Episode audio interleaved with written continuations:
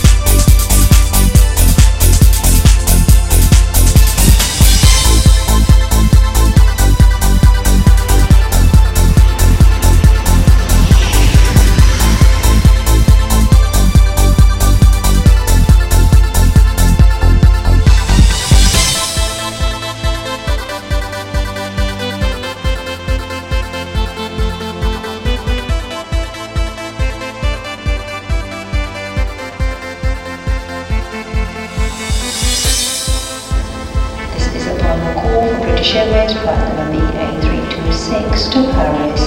Would all remaining passengers, please proceed to gate number 17.